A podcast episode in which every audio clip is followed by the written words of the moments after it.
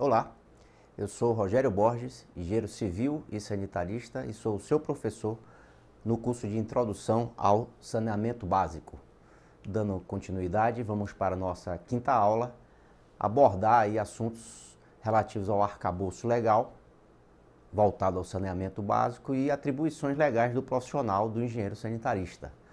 É, uma rápida revisão, como sempre a gente tem feito, do assunto visto na aula anterior, onde vimos é, o cenário do saneamento é, ao redor do mundo e no Brasil especificamente. Vimos que no mundo é, um percentual da população mundial tem acesso aos serviços de saneamento básico, no mínimo, é, o mínimo que, que tem acesso ao serviço de saneamento básico, com a média mundial de 68%. 68% da população ao redor do mundo tem acesso ao mínimo de serviços de saneamento básico. Foi o que a gente viu é, no cenário mundial. Olhando para o Brasil em relação à água e esgoto, a gente tem que cerca de 99% dos municípios brasileiros têm algum tipo de serviço é, de saneamento básico, tem algum tipo de rede de abastecimento de água.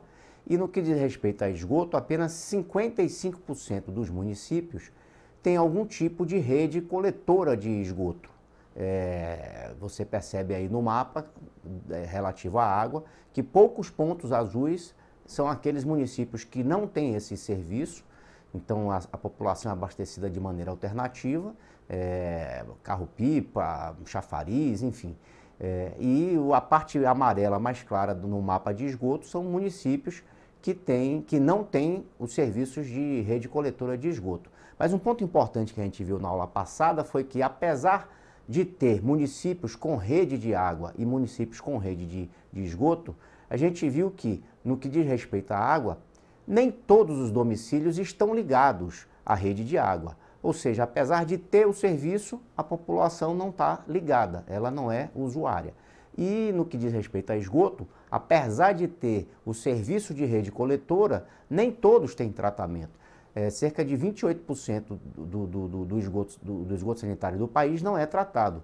E aí você percebe nas aulas anteriores que o ciclo de captar e tratar dos produtos água e esgoto, ele existe de maneira geral, mas não está totalmente fechado no que diz respeito a fornecer água para toda o mercado consumidor, né? É, coletar o esgoto desse mercado e tratar para lançar de novo no meio ambiente, que é de onde retira a água.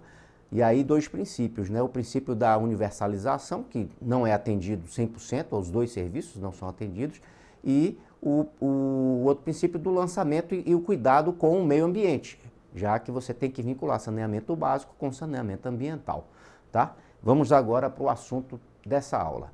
É, falando de arcabouço legal, a gente tem uma série de legislação que trata do assunto e aqui algumas, as, as principais, mais importantes.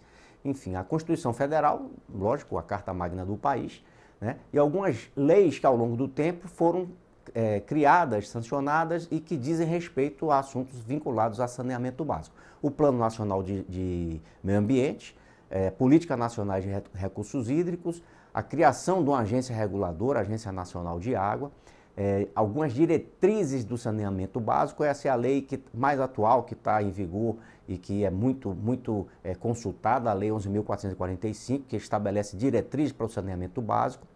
É, o decreto que regulamenta e um marco legal, uma medida provisória 844, que traz muita é, regra é, e, e atributos vinculados à Agência Nacional de Água, ok?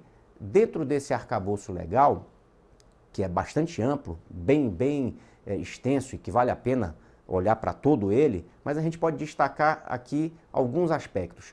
No que diz respeito à Constituição Federal, faz um vínculo importante no seu artigo 200 é, do saneamento com saúde pública, posto que é uma obrigação constitucional é, trazer o, o agente de saúde pública para participar de toda a formulação de política e execução que envolva saneamento básico. Ou seja, tudo aquilo que a gente viu anterior dos vínculos de conceitos, definições e, e até com argumentos técnicos entre vinculando saneamento com saúde pública, você começa a perceber que no arcabouço legal, na Constituição, tem uma obrigação de competência no que diz respeito a planejar saneamento básico, trazendo é, pessoas, né, agentes da saúde pública para isso.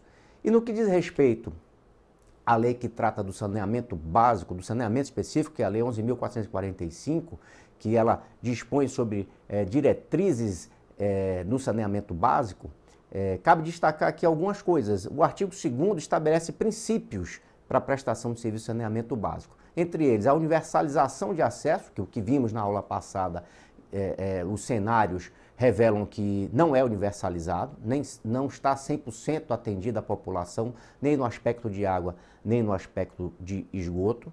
Tá? E aqui a gente vale ressaltar que estamos falando aqui com foco em água e esgoto, mas saneamento básico diz respeito também à drenagem urbana, resíduos sólidos, tratamento e controle de doenças, vetores, ok? É, e outro aspecto também que traz nessa lei 11.445 é o, o vínculo, mais uma vez, do saneamento com a saúde, posto que as ações de saneamento elas devem ser realizadas de forma adequada à saúde pública. Ou seja, além de ser uma, uma é, competência é, exposta na Constituição, também é uma obrigação da lei específica que trata sobre o assunto. E mais adiante nessa própria lei, você tem um artigo que trata do vínculo do uso do, dos recursos hídricos né, é, com uma autorização para isso. Ou seja, você não pode pura e simplesmente utilizar o recurso hídrico a bel prazer da maneira que você bem desejar. Existem regras para isso, tá? E isso tudo está no arcabouço legal. Muito bem. Naquilo que diz respeito à atribuição do profissional, aí nós temos algumas leis que tratam sobre o assunto. Desde 1933, quando foi regulamentado o exercício das profissões de engenheiro, eh, engenheiros, arquitetos e agrimensor, enfim, eh, no caso o engenheiro e engenheiro sanitarista, o engenheiro sanitarista deriva da engenharia civil e mais recentemente, em 66, teve a regulamentação desse exercício profissional através de uma lei e o CONFEA, que é o Conselho Federal de Engenharia eh, e Agronomia, ele discrimina as atividades que o profissional de engenharia pode exercer.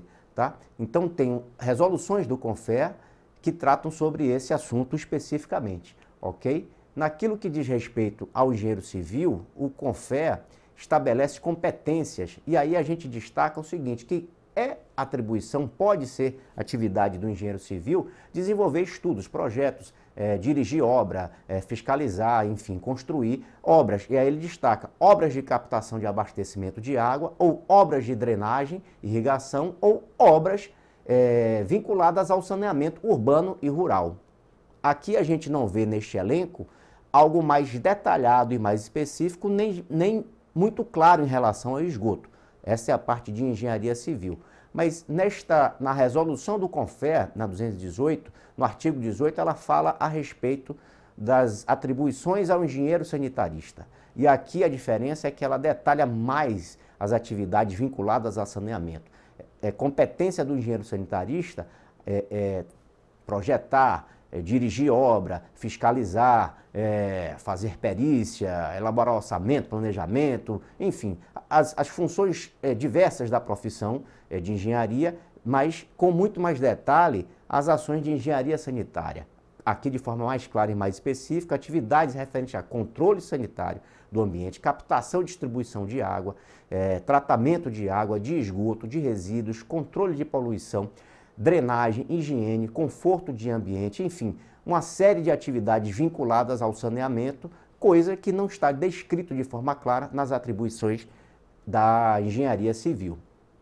São muitas as discussões é, de que atividade cabe única e exclusivamente ao engenheiro sanitarista ou não, e cabe também é, ao engenheiro civil, é, mas é, essa resolução do CONFEA é a resolução que regula e que aborda as atribuições legais do profissional de engenharia, ok?